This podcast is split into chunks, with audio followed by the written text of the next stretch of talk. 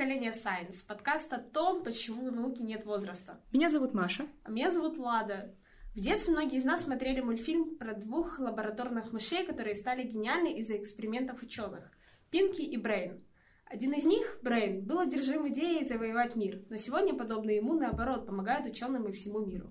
Как они это делают? Неужели мозг человека так схож с мозгом крысы? И как наши мелкие братья могут диагностировать заболевания по запаху? Узнаем сегодня у главного научного сотрудника НИЦ нейротехнологий Южного федерального университета Петра Косенко.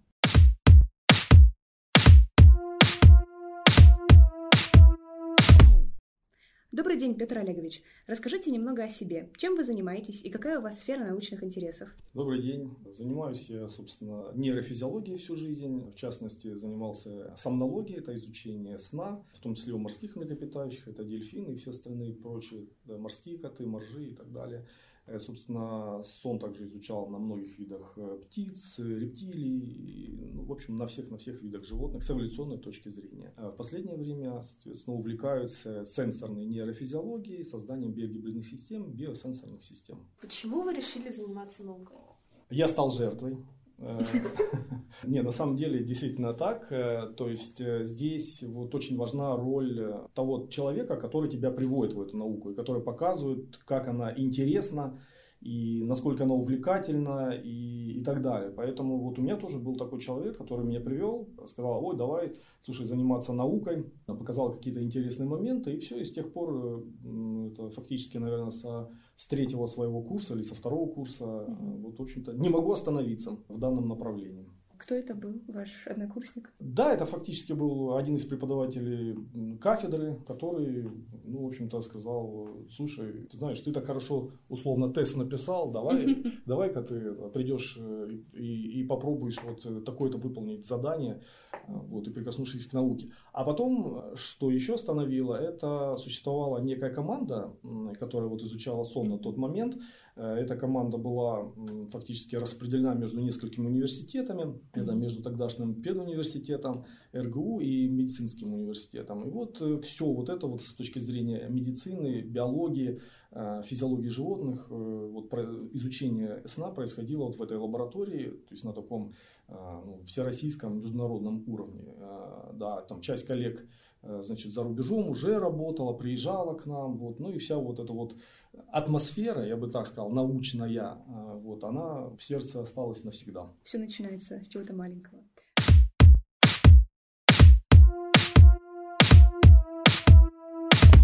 А, говоря о маленьких, почему ученые чаще всего проводят эксперименты на крысах? Крыса – это прежде всего удобный объект. То есть э, вы правильно сказали слово эксперименты. Эксперименты – это значит э, исследование, поставленное четко в каких-то определенных условиях. А эти условия нужно создать.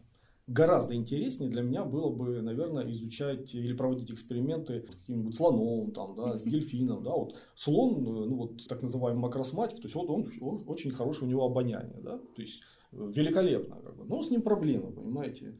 То есть затащить его там, э, в экспериментальную установку, содержать его и так далее. А мозг у него, ну, точно так же устроен, примерно точно так же устроен, как и у крысы, потому что это все млекопитающее. Да? Это во-первых. Во-вторых, крыса хорошо изучена, мозг крысы хорошо изучен. Существуют различные там, атласы мозга там, и так далее. Да? И поэтому ну, ничего не нужно изобретать, потому что, опять повторюсь, э, с учетом того, что у меня есть э, некий опыт с эволюционной точки изучения мозга, так вот, каждый новый вид, он может при, приносить ну, какие-то сюрпризы. Там, да? А здесь все-таки уже все стандартно, все, стандарт, ну, все изучено, и поэтому вот в этом контексте очень легко крысы, на крысах изучать. Они легки в содержании, Действительно, крыса друг ученого, а ученый враг крыс.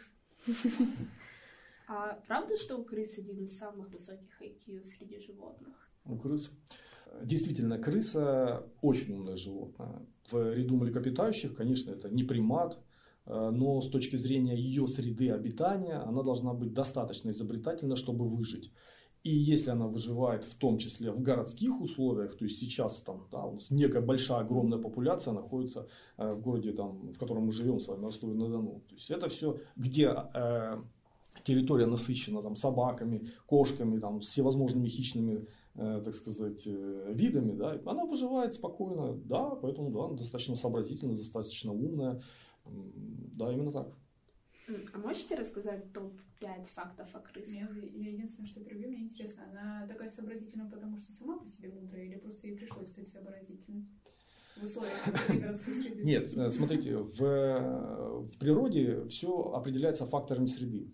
То есть вот у нее нужно ей занять экологическую нишу, и ты вот э, раскорячиваешься как можешь, как бы, да, там умнее становишься, или наоборот как ленивец там там ленивее, там, понимаете, медленнее. То есть главное занять вот эту вот уникальную нишу, как бы, и вот ее вот в ней существовать. Поэтому вот ей досталось там, да, вот ленивец занял эту нишу, там все, ничего не делать, там только жрать там, да, а ей досталась только такая сложная. Поэтому ей нужно было вот приспособиться. И вот, э, понимаете, вот вы возьмите, допустим, там даже вот, э, ну, да, собаку э, какую-нибудь домашнюю там, да, или собаку где-нибудь на вокзале, понимаете, ну, вот вы посмотрите, ну, у них явно, по-моему, IQ, так сказать, разный, да. Э, домашняя собака только и знает, что там, побегать там, не знаю, там, поесть там, еще что-нибудь поделать, да. А, значит, на вокзале, да, она за пирожок там, я не знаю, там, споет тебе там или еще что-нибудь. Поэтому, да, окружающая среда определяет, э, значит, вот, те факторы, которые, вернее, бытие, да, бытие фактически. Нам тоже пришлось в какой-то момент помнить эволюционно. Вы имеете в виду человеку? Ну да. Ну да, да, да, да. То есть, э, да, именно так. Именно так. С научной точки зрения, ну, естественно, самое, наверное, наиболее используемое. Нет, самое наиболее используемое это дрозофила животное в, в экспериментах, на самом деле. Я был на конференции в Америке, где была надпись, э, то есть человек по сомнологии, представляете, по сну. То есть человек выходит, у него такой, э, значит, постер, Э, на слайд, слайд, вернее, на котором написано, есть еще другие животные помимо мух, да, ну, имеется в виду вот э, дрозофила. дрозофила, да, потому что даже сейчас сон уже изучают на дрозофилах. Вот, поэтому она не самая распространенная, действительно. Ну вот, э, вот был в Новосибирске, есть памятник э, крысе, ну очень интересно, где она вяжет ДНК, да, то есть молекулы ДНК. Это, мне кажется, очень интересно. Крысы не только хорошо изучены, но еще и существует большое количество генетических линий. То есть, э, если вам нужно исследовать какое-то какое генетическое заболевание у человека или э, какую-то генетическую аномалию, ну, в частности, приводящую там, к проблем с точки зрения биохимии, соответственно, всего остального, то вот существуют определенные линии. Есть линия там, с Альцгеймером, линия там, еще с каким-то заболеванием. Это очень интересный факт. А второе, действительно, есть белые крысы, которые чаще всего используются в экспериментах, но они, если мы берем поведенческие эксперименты или какие-нибудь э, эксперименты, как у нас, связаны с сенсорика, то с ними возникает проблема. Почему? Потому что они э, поколениями живут э, в искусственных условиях, их органы обоняния, осязания и все остальное утратили свои функции. Ну, вернее, не утратили, а притупили да, остроту своих функций. Поэтому э, вот мы, в частности, в наших экспериментах используем серых крыс, но специальных, доместицированных, то есть там определенным генетическим образом они были отобраны, э, скажем так, у них исследовался ген агрессивности. Если вот он есть ну, в определенной форме, то этих животных отдавали в хорошие руки.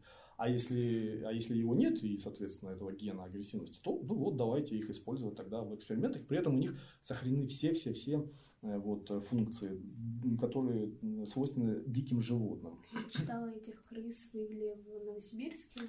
Да, есть э, действительно такой э, новосибирский значит, институт цитологии генетики РАМ. При нем вот есть такой специализированный виварий, вот, за что мы очень благодарны.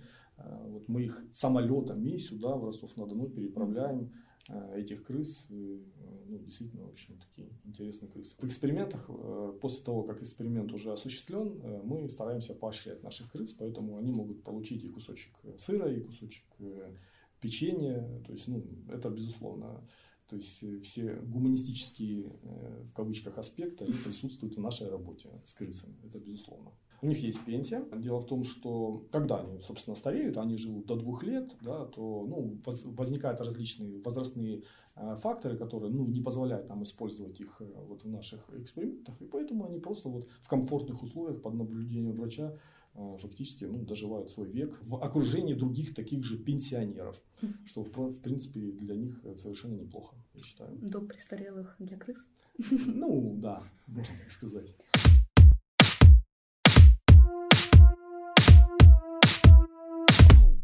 в вашей деятельности вы взаимодействуете с крысами? И что такое биогибридные носы? Все, что лучше у нас есть, это создано природой. То есть все крайне функционально, с, высокоэффективно и так далее. Это все природа, понимаете? То есть мы только пытаемся повторить эту природу. Да? Соответственно, вот у нас есть задача определения каких-то веществ э, да, в воздухе.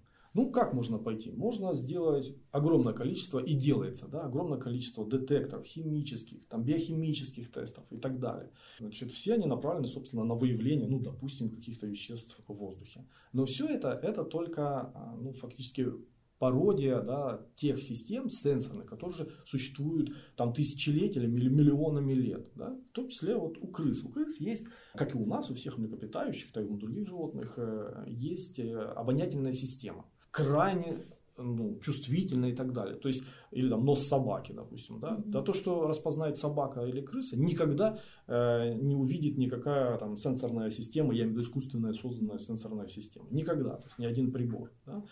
То есть абсолютно. Поэтому мы решили, слушайте, а давайте, значит, попробуем, возьмем вот ту часть крысы, которая вот сенсорную часть крысы, да, ее как-то вот используем, да. Ну, как ты используешь?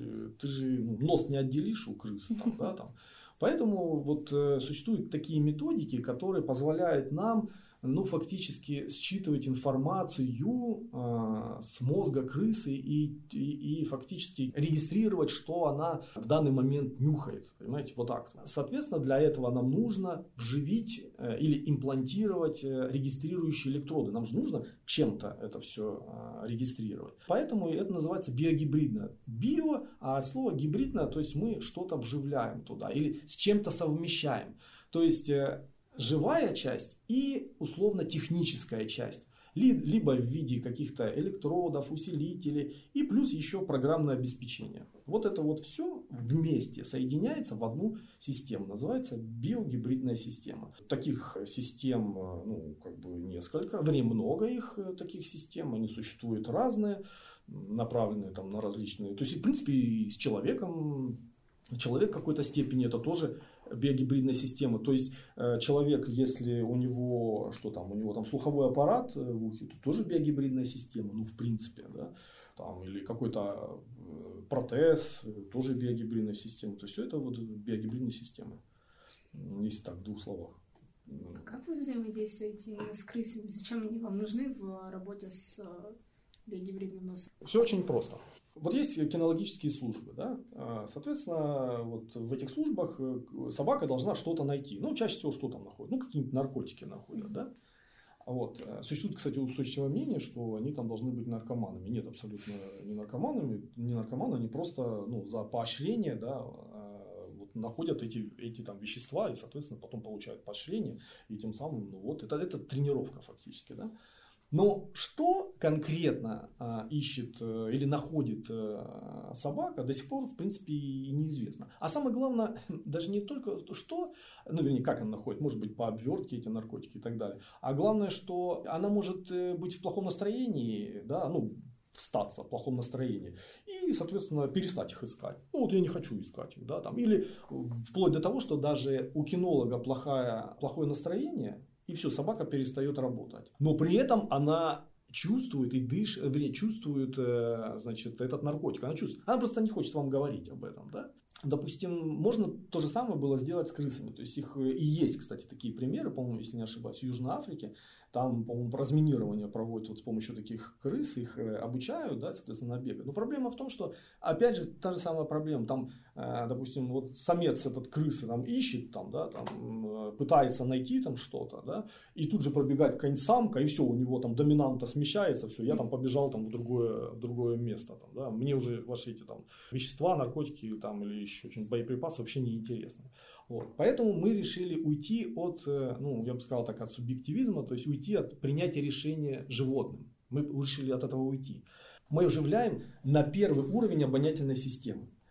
И, соответственно, крыса дышит, она а, вдыхает это какое-то там вещество, и мы получаем с помощью этих электродов картинку в виде электрограмм. То есть, то, если вы когда-нибудь электроэнцефалограмму у человека видели, mm-hmm. вот то же самое. Только эта каждая электроэнцефалограмма, она уникальна для того э, вещества или для того продукта, который, может быть, она дышит. Э, то есть, да, она уникальна. То есть, допустим, для яблока это одна электроэнцефалограмма, для, там, не знаю, груши другая электроэнцефалограмма, понимаете? То есть, а, и это мы распознаем, только не мы лично, да, то есть своим глазом, да, потому что мы не сможем с вами распознать, да, потому что там очень много кривуляк, у нас там вплоть до 16 каналов пишется, да, то есть ты никогда это не увидишь. А есть специальные методы анализа, да, то есть они вытаскивают это и, э, значит, э, с помощью нейронных сетей э, происходит обработка информации, и, соответственно, нам программа вот физическая искусственная программа, она говорит, ой, смотрите, ребята, в данный момент, судя по вот этой вот э, активности мозга, которую вы регистрируете, у вас сейчас крыса там э, дышит яблоком или нюхает яблоко, там, понимаете? То есть это в автоматическом режиме происходит. А крыса, крыса, она может вообще думает уже о там, я не знаю, о, каком, о каком-нибудь там сыре, понимаете, вообще о чем-нибудь другом, там, да, ну условно там абсолютно о чем-то другом. То есть вы же можете там есть колбасу э, и думать о, о чем-то совершенно другом. Ну, точно так же и крыса. Ну, может, она там, не знаю, там, думает, как бы смотаться отсюда. Там, Вот. То есть мы фактически заменили ту часть мозга, которая принимает решения, на искусственный интеллект. Вот у нас искусственный интеллект принимает решение о том, что сейчас наша с вами крыса ощущает.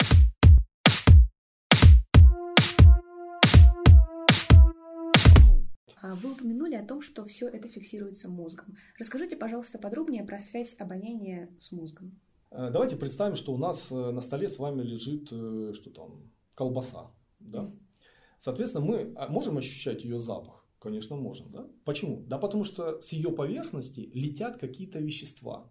И они нам попадают в носовую, э, носовую полость, да, где у нас есть эпителий.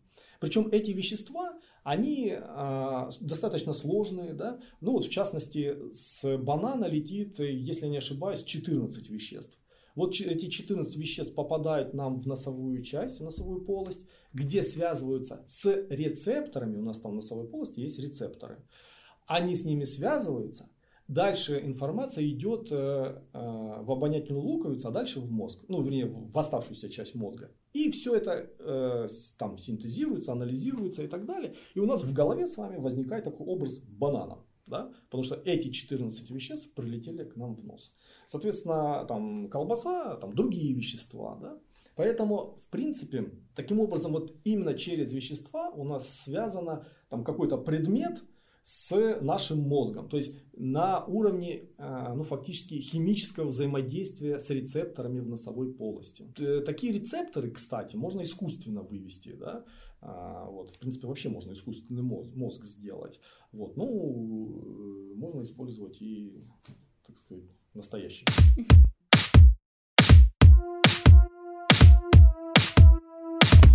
Где можно применять биогибридные системы? Биогибридные системы можно применять э, в сфере безопасности. Ну, в частности, разработать и имеются такие системы, которые бы нам позволяли как вот с собакам э, мониторить э, на предмет там, проношения, пронесения значит, каких-то запрещенных веществ, допустим. Да, ну, с собаками работает, и здесь тоже работает. Единственное, что э, в отличие от собак, э, данная система будет наиболее качественно работать более длительный период времени. Это вот принципиальное отличие. То есть не там не 10-20 минут и не зависит да, там, от, э, от кинолога, а, соответственно, независимо там, в течение нескольких часов. Вот, эффективно. А значит, э, где еще могут быть применяться? Ну, есть э, данные о том, что животные могут э, почувствовать заболевание. Да, вот, да? Каким образом? Да, примерно вот как с колбасой, да, и как с бананом я вам рассказал. То есть каждый, каждый какой-то предмет, он описывается определенным набором веществ. Так вот, оказывается, заболевания у человека тоже, да, они описываются определенным набором веществ, которые летят вследствие выдыхаемом воздухе человека. Да?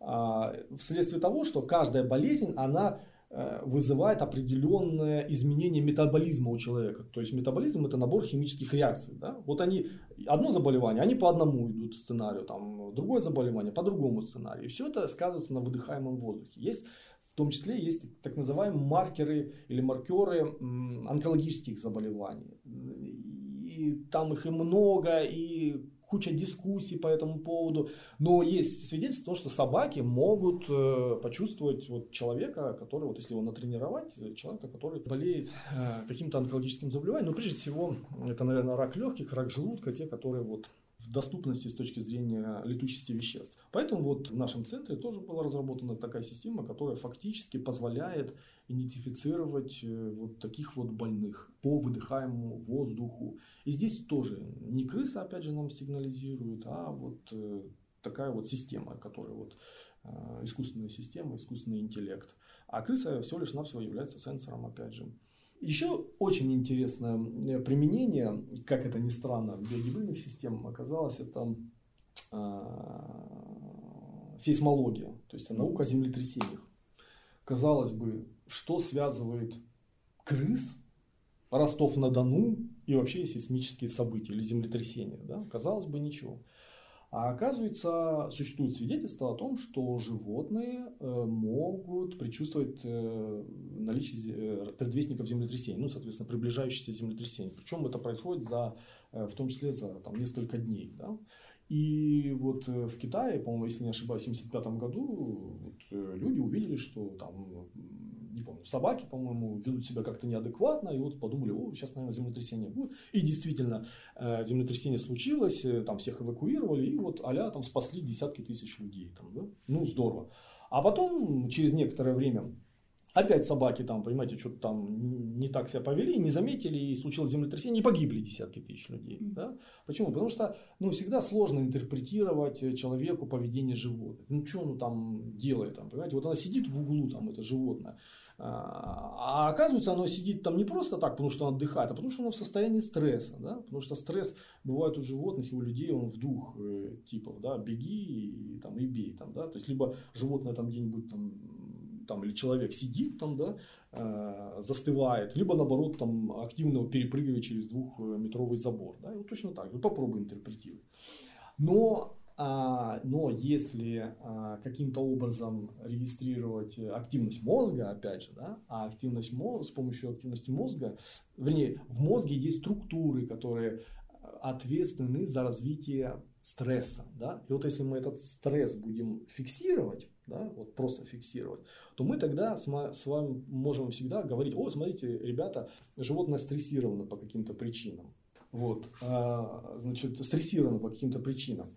Но этого тоже мало, да, потому что, ну, как и с э, поведением, это можно так, э, там, кто-то пробежит там, и так далее. Поэтому такие, естественно, исследования должны быть, опять же, в экспериментальных условиях.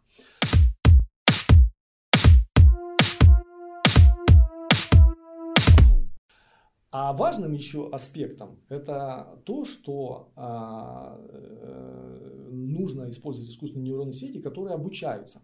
То есть, грубо говоря, вы взяли э, там, 10 землетрясений, да, а, отмотали назад, уже случившееся, отмотали назад, посмотрели, ой, смотрите, а у вас что-то происходит э, с активностью мозга, когда животное там, за 3, за 2 там, дня там, до землетрясения. Да? О, отлично, давайте этим обучим нейронную сеть. Нейронная сеть обучается, и в следующий раз, когда э, животное начинает там условно себя э, ну, подчеркиваю, не, не вести себя нестандартно, а, так сказать, мозговая активность появляется нестандартная, да, нам система говорит, ой, ребята, знаете что, с животным э, совершенно происходит то же самое, что происходило там энное количество времени назад перед землетрясением. У вас завтра будет землетрясение, да. И представляете, самое что интересно, что это работает, как бы, то есть... Эм, вот у нас был такой проект, который мы реализовывали аж на Камчатке. Да? То есть нам приходилось в том числе летать э, и там устанавливать эту систему. Там несколько было систем на Камчатке. И нам действительно удалось, э, вот, э, главное здесь сказать, не э, предсказать, да, потому что предсказывают это, погоду, да, а спрогнозировать. Да. Нам удалось именно спрогнозировать э, несколько небольших ну, землетрясений. Ну, тут самое главное важен принцип да, то, что мы можем. Как бы, да, причем вот данная методика, она оказалась в несколько раз лучше, чем существующие на данный момент э, вообще методы. Да? Потому что интересно, что одним из лучших методов является метод астрологического прогноза. Представляете? Mm-hmm. То есть вышел там по звездам, посмотрел и так далее. Но есть и, ну, есть и, и вполне научные методы. Вот, вот наша несколько раз лучше оказалось вот, что открывает э, достаточно большие перспективы, потому что там э, потому что данная система позволяет э, за несколько дней предупреждать о наличии землетрясения. Понимаете? Вот если вы, если вы спрогнозируете землетрясение через там, 5 минут, то уже поздно. Да? Через час тоже поздно. Ну, потому что пока там примут решение, пока нажмешь на кнопку и так далее, это все хорошо, да, то есть с этим проблем нет. Это, такие вот такого рода люди все-таки могут еще прогнозировать. А если за сутки, за двое, у тебя целые сутки двое, да, там, ну, там принял решение, там, эвакуировал людей там, и так далее. То есть это очень важно. Вот. А почему важно э, оповещать? А, значит, э, потому что, ну, естественно, есть э, могут быть жертвы, да, то есть людские потери, это вообще бесценно. Вот. Но есть еще и экономический эффект, да, то есть есть регионы, в которых э, мощный промышленный кластер находится, и представляете, если там э, случится землетрясение, и не будут выключены какие-нибудь а, реакторы атомные, или а, не будут остановлены там нефти какие-нибудь, или, или там химическая промышленность какая-нибудь, ну, в, в какой-то, на каком-то этапе, то это чревато всякими последствиями. А так это позволяет вот все эти нюансы нивелировать.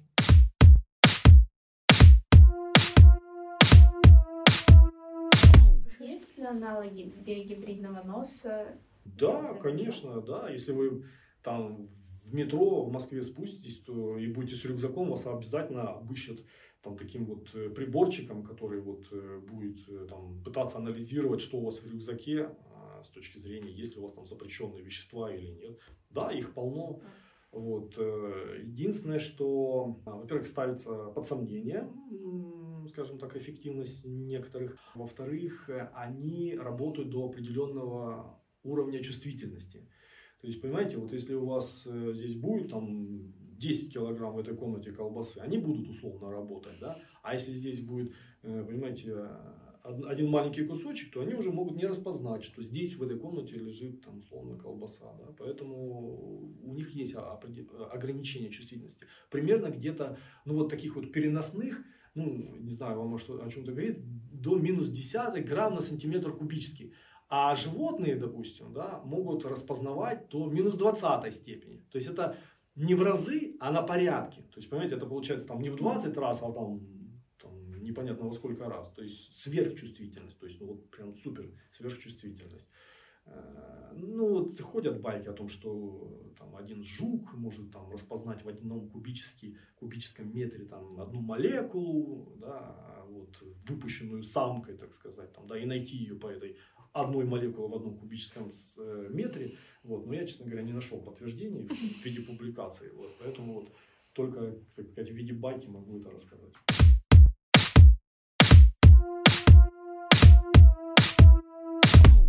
Блиц-опрос. Какую роль в вашей жизни играет наука? И что, если не наука? Ну, если я научный сотрудник, конечно, все, да она все играет, понимаете? Я же не зря сказал, что меня заразили. А, я жертва, да? Жертва болезни, понимаете? Э, жертва болезни, которая называется наука, да? То есть ею можно только заразиться, и если она интересна, то можно, понимаете, ею заниматься 24 на 7. Ваш любимый музыкальный исполнитель? Вы знаете, вот мне стыдно признаться, потому что большинство моих коллег, они там любят что-то такое серьезное, там рок, там какой-нибудь там или какой-нибудь рэп, там, а я какую-то попсятину, там, понимаете. Mm. Когда ты занимаешься наукой, ну, хочется это, ни о чем не думать иногда. Поэтому, да, да, ну, попсятина вот идеальный вариант, то есть ты как бы слушаешь ничего, там, мелодию, там, да, и все, как бы, да, там. А что мотивирует вас на работу? Как ни крути, есть э, некая ответственность. Ответственность заключается в чем? В том, что э, на тебя смотрят в том числе и младшее поколение. Да? То есть э, ты же приходишь на работу, вокруг тебя есть студенты, причем, опять повторюсь, с разных факультетов, которые, ну, у которых горят глаза и которые хотят там науку делать и хотят от тебя, ну, вернее, э, хотят э, что-то да, узнать. Да? Но, понимаете, тут, э, если вот как качество руководителя, тут главное не, не переборщить, да, чтобы не убежали. Да? А то можно так это, навалить проблемами, что и убегут. Как бы. Вот это вот ну, мотивирует. Вот интересно, а что? Ну, ты приходишь на работу да, в научную лабораторию, и там забыл, забыл, что ты обещал там, 8, там, 30 приехать на работу, да, приехал в 9 часов, и тебя уже полчаса там стоят, там, два студента ждут, как бы, да, и никуда не уходят, не убегают. Ну, разве это не мотивирует? Мотивирует, как бы. Потом э, интересно, мотивация, это, естественно, публикации, как бы, да, то есть э, каждый ученый, э, вот, публикуясь, он ну, вот, утверждает свои научные, вот, научные результаты да, вот, в виде публикаций, причем там публикации, естественно, там, с различным фактором в различных журналах, ну, конечно, мотивирует, как бы, да, то есть хочется публиковаться там в Nature, в каком-нибудь. Ныне или арбуз? Я вчера просто кефир с, с арбузом поел. так плохо было. Э, но мне больше, ну, наверное, дыня нравится все-таки. Дыня. Какое ваше любимое животное и с каким же вы животным вы бы хотели поработать? Ну, мое любимое животное собака-кошка. Вот. Собака-кошка. Котопес. Да, котопес, да. Ну, ну, наверное, все-таки собаки мне больше нравятся. Вот, ну, действительно, вот, ну, потому что они бестолковые, ласковые, так сказать. Потому что кот же вы знаете, это что он все время вам нужно доказывать, что, вы, что он с вами живет, а, а, а не вы с ним, так сказать. Там. Да, поэтому, поэтому, наверное, собаки. А с животным мне хотелось бы поработать, э, вот с дельфином хотелось бы поработать. Mm-hmm. Потому что это супер уникальное животное, прям прям очень уникальная, резко отличающаяся от того, что мы с вами, вот тем, что мы с вами являемся. Человек рождается, он все время спит, mm-hmm. да, все время спит, там, да, все время спит, спит. А вот если дельфиненок рождается, ну, маленький дельфин, да, то есть ему, где ему спать, там, он же в открытом море рождается, да, и он наоборот не спит. То есть это идет против всех законов, э, понимаете, там, физиологии и вообще всего остального прочего. То есть он наоборот не спит. То есть животные по очереди его, а, значит, как-то каким-то образом оберегает, чтобы, ну, да, чтобы он там не задохнулся там, и так далее. Но он все время, все время движется. Ну, там разные причины, почему. И не захлебнуться, и, и, и от холода не умереть, потому что он маленький, жира мало, а там вода, и там все в таком духе. Вот. А потом, чем больше это, тем наоборот больше сна. У человека наоборот, чем он взрослее, тем он меньше спит, а у них, э, ну, грубо говоря, наоборот. Там, да? А, большое спасибо. Очень интересно рассказали все подробно. Да. Ну, вам спасибо. Приходите заниматься наукой. Вот для этого э, в Южном федеральном университете есть все условия. Э, я имею в виду это материально-техническая составляющая, то есть лаборатории, там, оборудование и все остальное прочее. И самое главное, вот, значит, это больные люди, ученые, которые, в общем-то, занимаются изучением науки, развитием ее и так далее. Не забудьте, конечно же, 16 сентября отложить все и прийти на фестиваль науки где будет огромное количество значит, ученых, где будут они представлять свои самые э, новейшие разработки. Э, поэтому обязательно это очень будет захватывающе.